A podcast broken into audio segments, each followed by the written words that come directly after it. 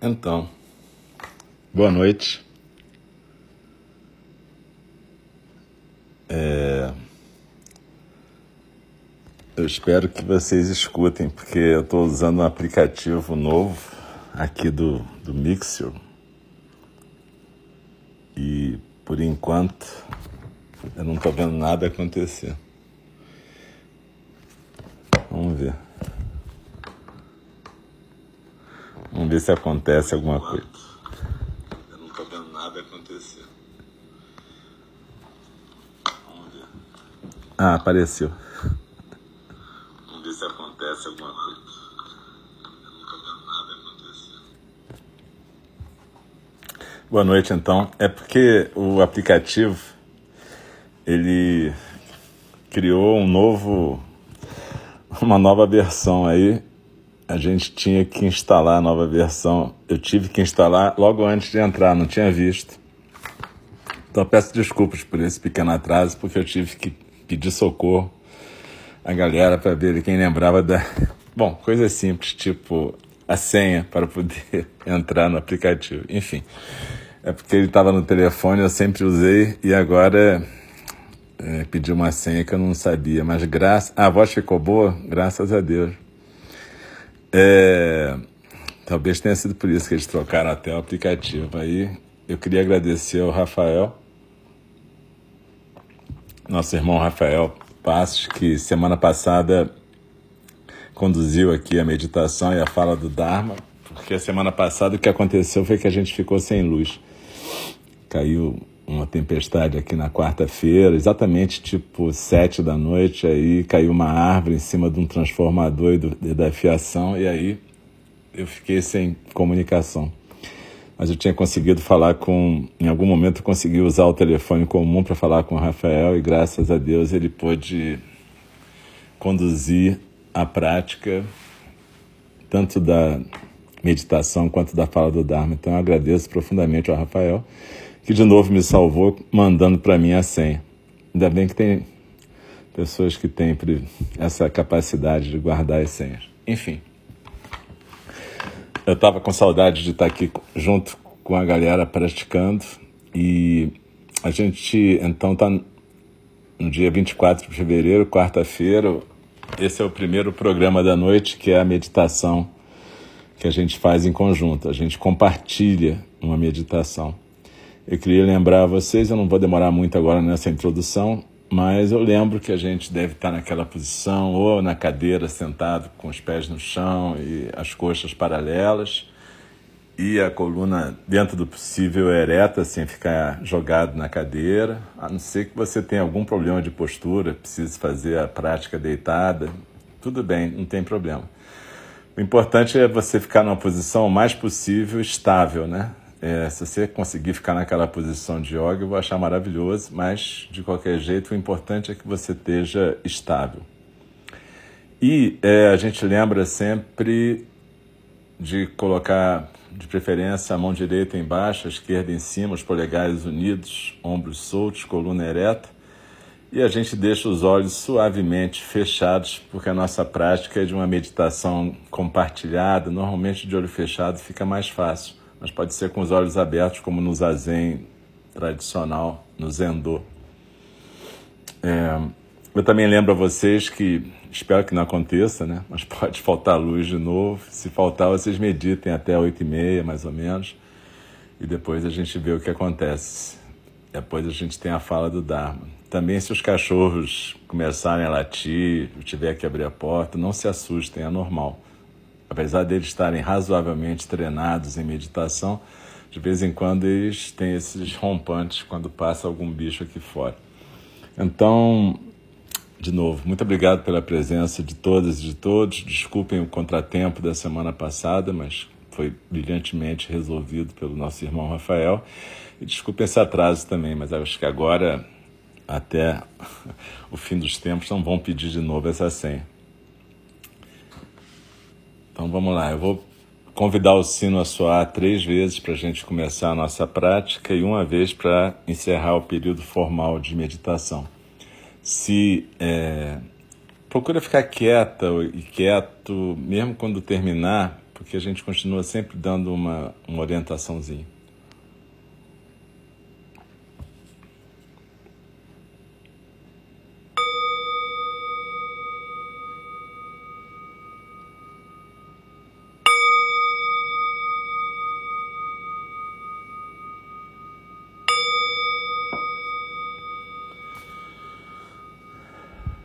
Inspirando e expirando pelo nariz tranquilamente, suavemente. Sempre que a gente está começando um período de prática, a gente, obviamente, já se preparou, já está no nosso canto de meditação. Então, nossa meditação já começou lá atrás, quando a gente criou a intenção de praticar. E sempre no começo a gente lembra dessa intenção de praticar e a gente lembra que essa intenção de praticar é para o nosso bem e para o bem de todos os seres sencientes. Então a gente procura ir se aquietando no começo da prática, deixando a postura o mais possível estável. É claro que a gente pode se mexer se precisar, mas de preferência a gente fica quieto. E a gente procura acompanhar a sensação física da respiração. Procura sentir o ar entrando pelas suas narinas, passando pela sua garganta, preenchendo o seu tórax. Observa que, como a barriga está solta, sua barriga cresce na inspiração e encolhe naturalmente na expiração. Não precisa forçar nenhum movimento desse, não precisa respirar fundo. Na verdade, a gente está aqui acompanhando a nossa respiração o mais naturalmente possível. A respiração é o nosso vínculo aqui, além da internet que permite que a gente esteja juntos e juntas nesse espaço virtual. A respiração está nos unindo agora. Todas nós, todos nós estamos respirando juntos. Mais do que isso, como o Buda Shakyamuni dizia, a nossa vida é o intervalo entre uma inspiração e uma expiração. Então a gente está renovando o nosso vínculo, o nosso laço com a vida a cada respiração. Normalmente a gente não valoriza isso até sentir falta de ar. Mas procura, nesse momento, prestar atenção exatamente na sensação física do ar entrando pelas narinas, passando pela garganta, preenchendo o seu tórax e a sua barriga crescendo e depois na expiração decrescendo. Deixa os ombros soltos, o peito aberto. E se você prestar realmente um pouco mais de atenção na sensação física da respiração, você vai perceber durante a inspiração um sutil frescor que se alastra por dentro do tórax. Então procura viver essa sensação física da respiração, não é pensar sobre, não é imaginar, mas é viver a sensação física da respiração. E procura viver a sensação física de estar quieta, quieto, sentada. Ombros soltos, peito aberto E a cada inspiração é como se o ar estivesse entrando para um ponto quatro dedos abaixo do umbigo, no centro do nosso corpo. E a cada expiração é como se o ar estivesse saindo de lá. E esse ponto, quatro dedos abaixo do umbigo, é o nosso centro na prática do zazen, é o nosso centro na prática da caminhada, é o nosso centro, um dos nossos centros vitais. Então percebe que a partir desse centro a nossa base se estabelece cada vez mais estável, sólida e firme a cada respiração. E agora procure focalizar principalmente a sensação física da expiração, observando como que os ombros vão soltando, o seu corpo vai se aquietando. E cada vez que você expira, é como se você pudesse estar escorregando. Imagina uma pirâmide daquelas egípcias invertida no seu tronco E cada vez que você expira, é como se você descesse da base que está nos seus ombros e fosse se sentar lá na parte interna da pirâmide, que está naquele ponto, quatro dedos abaixo do seu umbigo. É a nossa ilha, nossa ilha de silêncio, nossa ilha de quietude, tranquilidade. Não importa onde a gente esteja, sempre é possível a gente deslizar na expiração e nos aquietarmos no centro.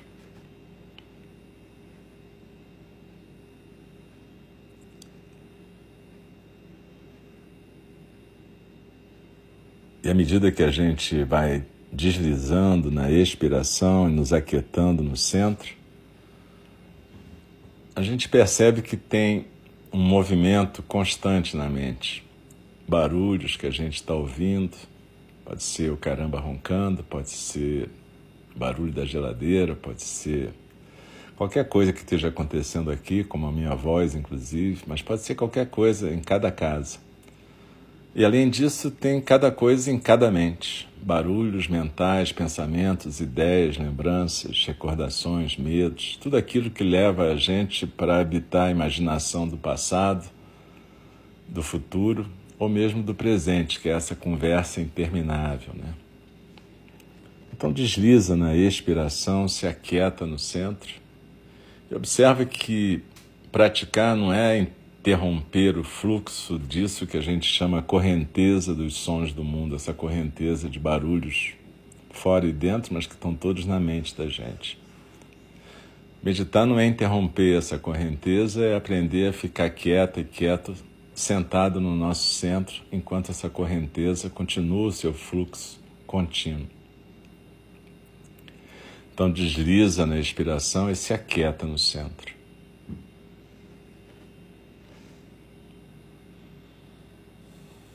E cada vez que você perceber que foi arrastada por algum elemento da correnteza, iniciou uma conversa mental com uma lembrança, uma preocupação, um barulho, simplesmente aceita que se distraiu sem brigar, sem ficar avaliando a meditação como certa, errada, boa, ruim.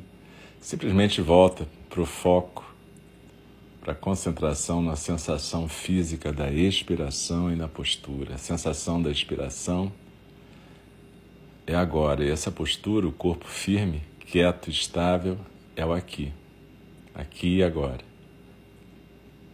Estamos todas juntas, deslizando na expiração, nos aquietando no centro.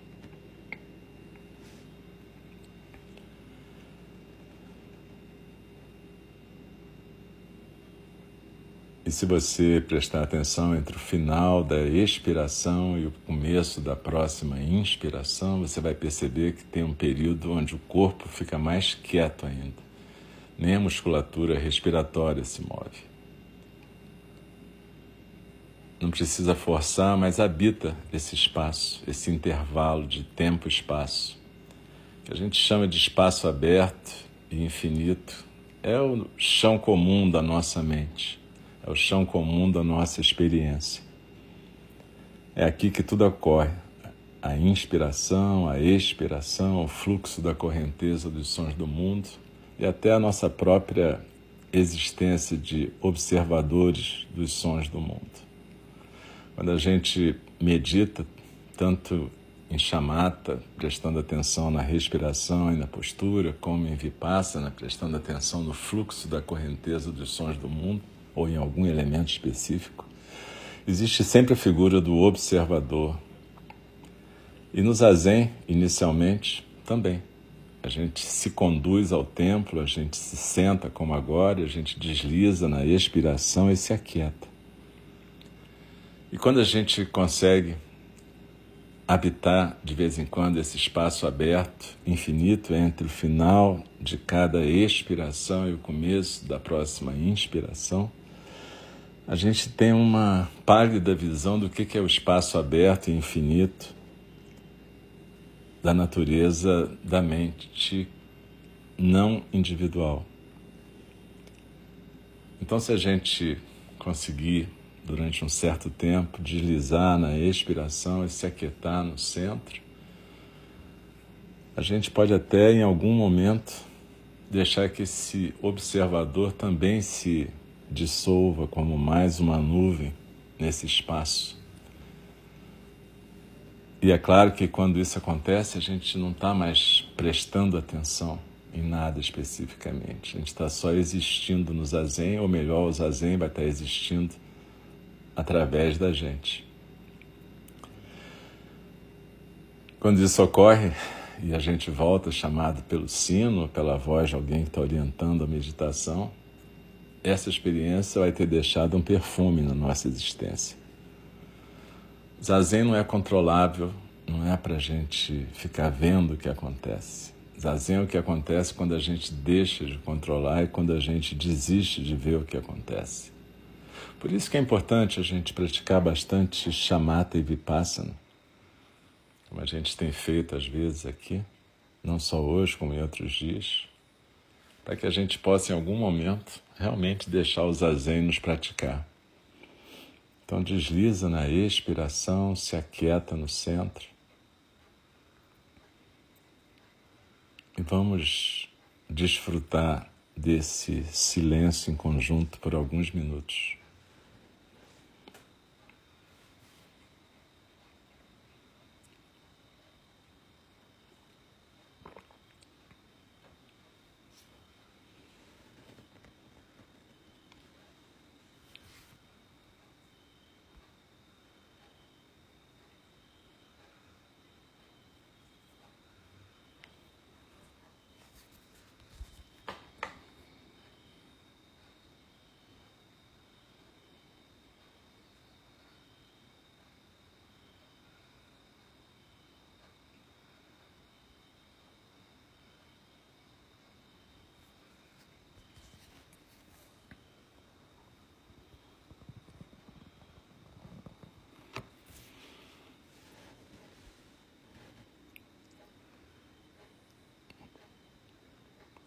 Deslizando na expiração. Procura observar a postura e a respiração agora, que a gente está praticando há alguns minutos.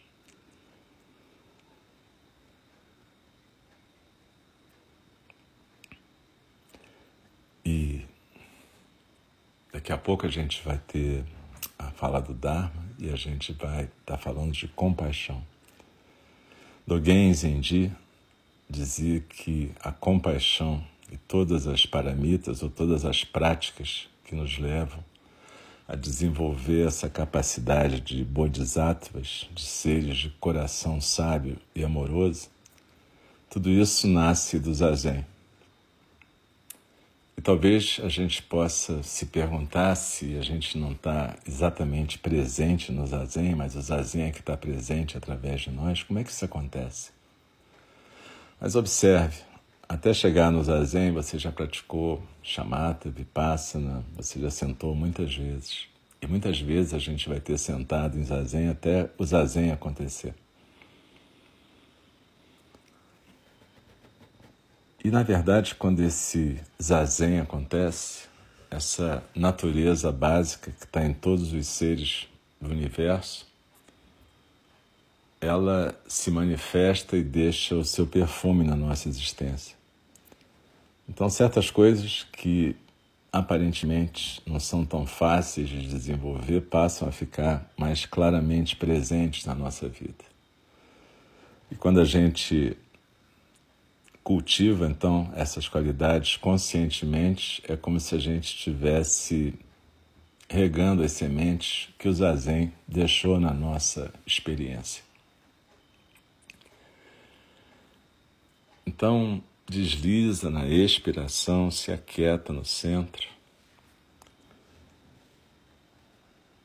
E daqui a pouco eu vou convidar o sino a soar uma vez para a gente interromper esse período.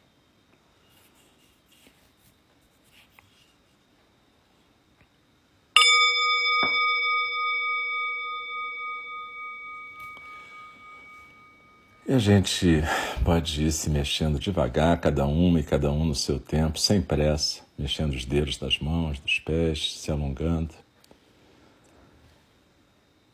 E lembrando que a gente tem práticas de terça a sábado aqui, terça às oito da manhã, às oito da noite, de terça a sexta, oito da manhã, oito da noite, e sábado, nove da manhã. Normalmente a gente tem as terças e sábados, terças à noite e sábados de manhã. A gente tem horários que são mais destinados para iniciantes, mas vocês podem meditar em qualquer horário, na verdade. A ideia desses horários todos é para que a gente possa estar juntos a maior parte do tempo meditando. E que a gente possa criar essa intimidade com esse centro da gente, centro de silêncio, tranquilidade, quietude. É, na verdade, é importante a gente praticar muito chamata, vipassana, porque não dá para chegar no zazen instantaneamente. Tipo assim, ah, sentei já vou para o zazen. A gente desenvolve uma capacidade de se trazer para a meditação, de aprender a se concentrar e focalizar na respiração e na postura, até que em algum momento uma outra coisa pode acontecer. Mas observe, se fosse, se Zazen fosse uma coisa para você conseguir pessoalmente, não teria muito sentido, né? Porque ele faria parte da sua natureza desse si mesmo, individual e temporário. Na verdade, ele é o nosso vínculo com um outro si mesmo que a gente chama natureza búdica, né? Então, na verdade, essa prática toda é para a gente deixar o zazen acontecer não é para a gente propriamente aprender o zazen. Então procura desenvolver essa intimidade com o seu centro de quietude, silêncio, tranquilidade.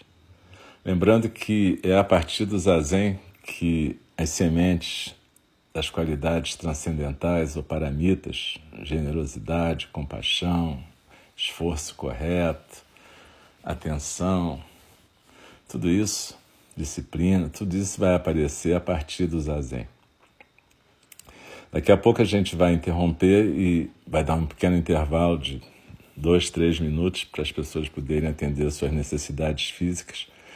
E depois a gente volta com o segundo programa da noite, que é a fala do Dharma. E a gente está no último capítulo do livro da John Halifax Hiroshi, que é o capítulo sobre compaixão. E a gente agora vai começar um outro subcapítulo dentro desse capítulo. Então daqui a pouquinho a gente se vê, quem puder, vai ser ótimo a gente estar junto de novo. Quem não puder, vê a gravação depois. Beleza? Muito obrigado novamente, obrigado pela presença, obrigado por nos permitirem praticarmos juntos.